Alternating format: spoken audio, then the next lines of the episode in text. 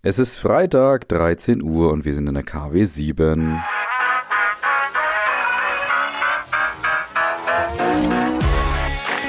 Brand Trust Box Weekly, der inspirierendste Wochenrückblick aus Markenperspektive. So, liebe Hörerinnen und Hörer, willkommen zurück zum Brand Trust Talks Weekly. Es ist Freitag 13 Uhr und ihr seid zurück bei eurem Lieblingswochenrückblick aus Marketing und Markenperspektive. Wir sind in der KW 07 und ich habe wirklich diesmal eine kurze Folge vorbereitet. Aber sie ist nicht minder spannend, weil es sind einige Schwergewichtige dabei, es sind einige schöne Themen dabei. Es wird, naja, durchaus auch KI-intensiv, was so die ja, Fundstücke bzw. Werbethemen diese Woche angeht. Ich würde sagen, wenn es schon kurz sein soll, dann starten wir direkt. Also, los geht's. Und wir starten sozusagen mit zwei Kategorien, allerdings mit einem Thema da drin. Und zwar einmal mit der guten Nachricht der Woche und dieser Kategorie. Die Zahlen der Woche.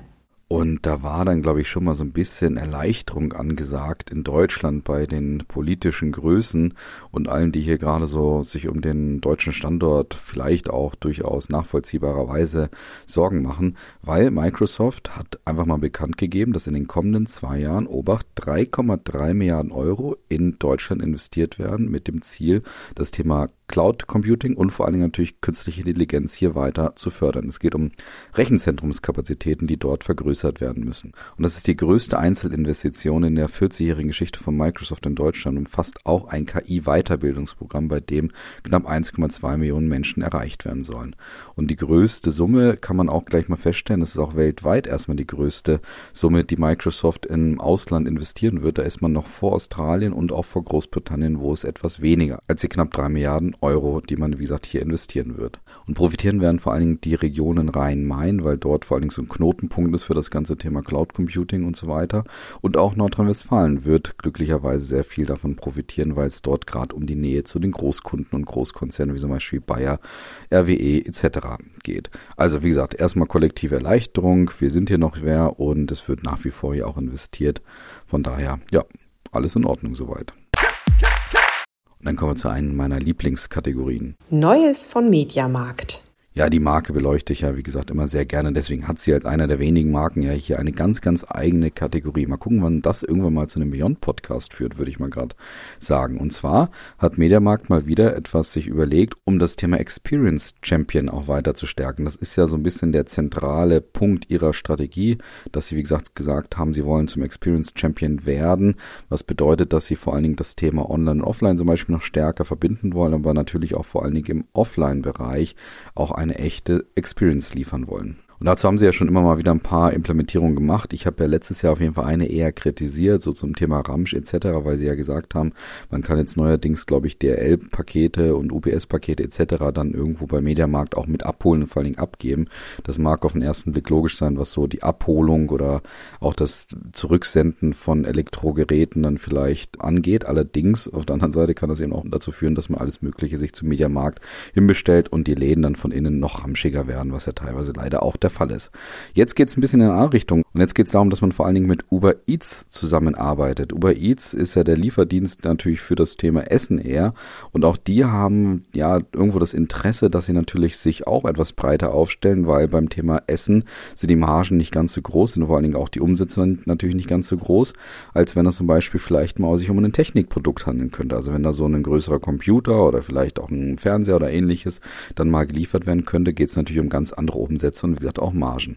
Und genau dort kommen jetzt Uber Eats und Mediamarkt zusammen, weil nämlich Mediamarkt gesagt hat, man möchte es schaffen, innerhalb von 90 Minuten eine Lieferung irgendwo an die Haustür zu bringen. Das heißt, man kann dann online was zum Beispiel bestellen oder vielleicht auch im Laden bestellen, was vielleicht gerade nicht unbedingt vorrätig ist, beziehungsweise vielleicht einer bestimmten Strategie folgt, komme ich gleich noch dazu, und man dann innerhalb von 90 Minuten dieses Produkt an die Haustür bekommt mit Hilfe von Uber Eats. Und was ich an der Idee so spannend finde, ist eben genau den folgenden Punkt, nämlich, wenn das jetzt klappen würde, also wenn wir davon ausgehen, dass dieser Test, das läuft nämlich jetzt erstmal in 200 Läden vorerst, wenn dieser Test jetzt funktionieren könnte, das heißt also irgendwo die Konsumentinnen und Konsumenten sagen, ja, das ist für uns relevant, dann könnte das bei Mediamarkt endlich mal dazu führen, dass man wirklich Experience Champion wird in der Filiale.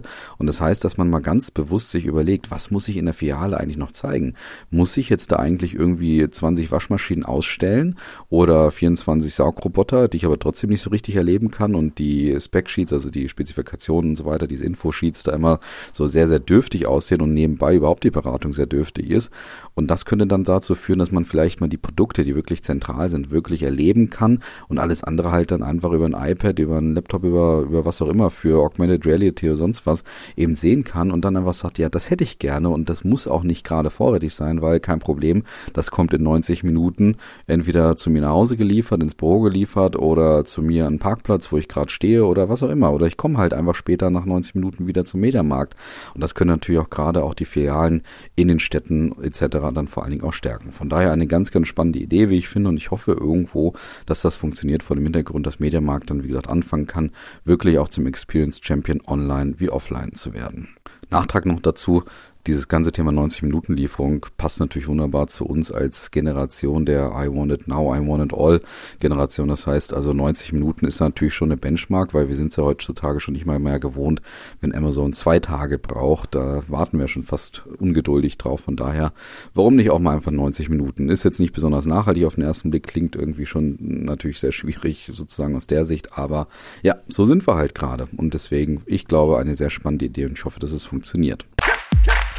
Und dann kommen wir zu den Marketing-Themen der Woche. Und da starten wir mit Jürgen Klopp. Der ist ja Testimonial für sehr, sehr viele Marken, unter anderem auch für die deutsche Vermögensberatung und das bereits seit 2015. Und bisher war Jürgen Klopp immer so bekannt dafür, diesen Spot so ein bisschen konservativ, nachhaltig, äh, etwas langsamer aufzutreten und so über das Thema Vermögen zu sprechen und Coaching und so weiter. Und jetzt wird ja die größte Kampagne aller Zeiten bei der deutschen Vermögensberatung gestartet und die hat es auch direkt in sich, was sowohl die technische Komponente angeht, was aber auch den Unterhaltungswert angeht. Weil in der 55-sekündigen Online-Version sowie in den 30 Sekunden fürs TV sieht man Jürgen Klopp natürlich sehr, sehr im Zentrum, allerdings in total verschiedenen Rollen. Und so sieht man ihn zum Beispiel als als Heilguru auf einem Berggipfel, als Taxifahrer, als Bäcker, als Feuerwehrmann, als Zahnarzt und sogar als Rockstar. Ja, ihr habt richtig gehört, Jürgen Klopp schlüpft sozusagen immer mal wieder in diese unterschiedlichen Rollen. Kann man sich bei ihm natürlich total gut vorstellen, weil irgendwie er hat natürlich so dieses Talent, dass er auch all diese ja, Rollen dann auch spielen kann. Das Spannende ist jetzt aber dahinter, das Ganze wurde natürlich mit KI bearbeitet. Ja, und dazu hat man Jürgen Klopp als einen digitalen Zwilling erschaffen und vor allen Dingen mit Hilfe von Deepfake-Technologie dann praktisch seinen Kopf auf den Körper von einem Schauspieler gepackt, der natürlich vorher diese Rollen dann eingenommen hat, also den Zahnarzt und so weiter. Das sieht natürlich am Ende dann trotzdem total überraschend echt nach Jürgen Klopp aus bei den jeweiligen Momenten, wo man ihn dann in diesen Rollen dann auch sieht. Und dementsprechend ist das dann schon sehr, sehr schön auch gemacht und passt natürlich auch wunderbar zu ihm, weil irgendwie traut man ihm dann immer auch zu, dass er diese Rollen, wie gesagt, selber auch gespielt hätte.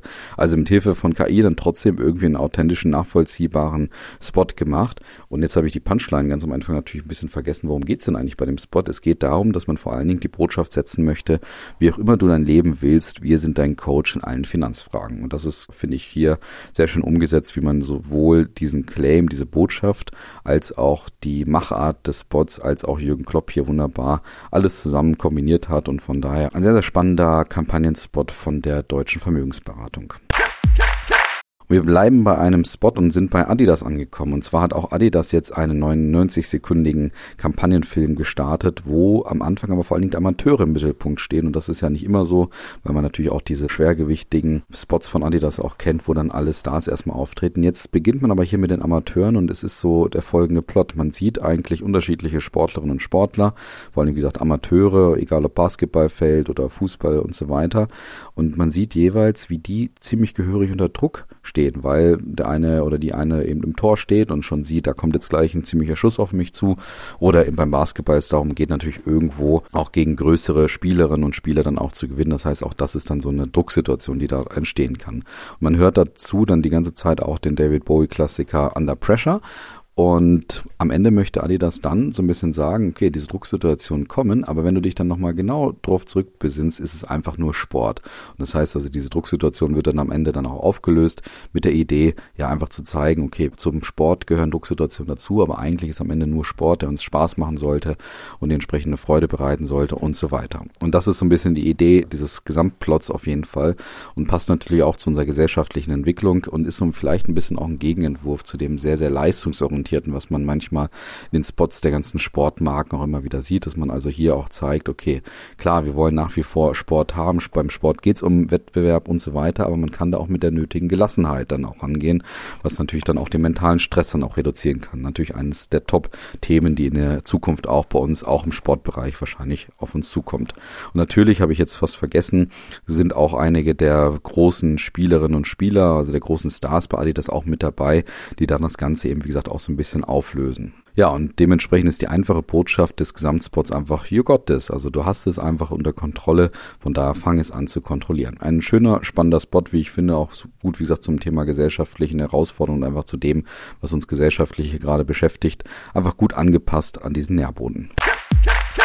Und dann kommen wir zu einer Insolvenz oder zu einer ersten Insolvenz eines Teils einer Marke zumindestens. Und zwar geht es um The Body Shop. Auch eine Marke, die man, glaube ich, schon sehr gut kennt. War ja so einer der ersten Kosmetikhändler, die vor allen Dingen auf das Thema ja keine tierischen Versuche etc. drauf gesetzt hat. Das heißt also einer der ersten Kosmetikhersteller und Verkäufer war, die wirklich so ein bisschen nach ethischen Grundsätzen gehandelt haben. Diese Marke gibt es bereits seit 1976, wurde von einem Ehepaar damals gegründet. Ist dann ziemlich groß geworden, hatte bis zu 10.000 Mitarbeiter und Mitarbeiter weltweit, knapp knapp 500 Millionen Euro Umsatz und jetzt hat diese Marke sowohl in Deutschland als auch in Großbritannien, das ist das Heimatland, Insolvenz angemeldet. Und das mag auf den ersten Blick irgendwie schon überraschend kommen, auf den zweiten Blick dann vielleicht auch weniger, weil die Marke hat eine ganz ja, bewegte Historie jetzt hinter sich, was den Thema Verkauf und Akquisition angeht. Weil 2006 wurde The Body Shop an den L'Oreal-Konzern damals verkauft und es folgte dann die Übernahme vom brasilianischen Unternehmen Natura und 2023 kam dann ein deutscher Finanzinvestor, nämlich Aurelius, dazu,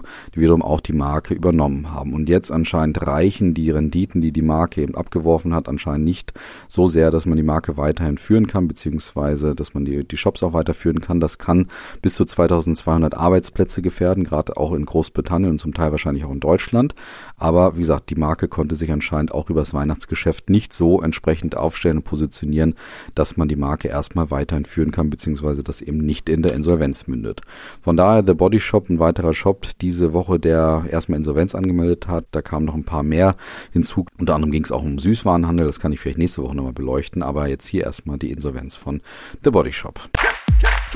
Und dann kommen wir zur Abschlusskategorie. Das Fundstück der Woche. Und da musste ich dann auch erstmal zweimal hinschauen, weil erstmal ging es um Ghoul und Frühkölsch. Also es geht um Bier und Shampoo. Und ich habe im ersten Moment, als ich das gesehen habe und so gelesen habe, habe ich erstmal überlegt, welches Bier ist denn Google? Das kenne ich gar nicht so richtig.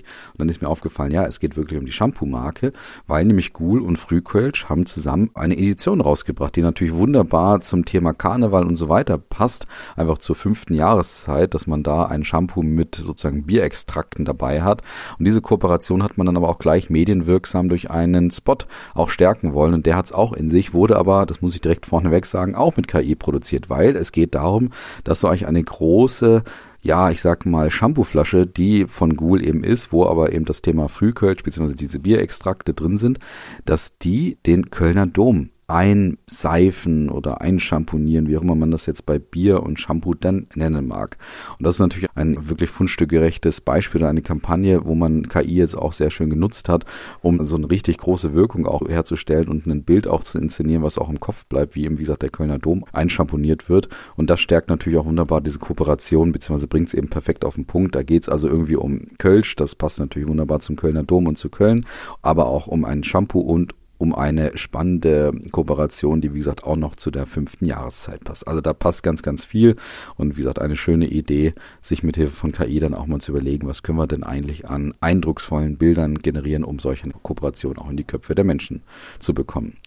Das Produkt gibt's jetzt erstmal für 3,99 Euro, unter anderem bei, bei Müller oder auch bei Rewe, also auch bei einigen Online-Shops und auch am Frühshop am Kölner Dom. Also schaut mal rein, ob das Thema Schaumkronenliebe, das ist nämlich einer der Varianten, wie das auch heißt, ob das etwas für euer Haar ist.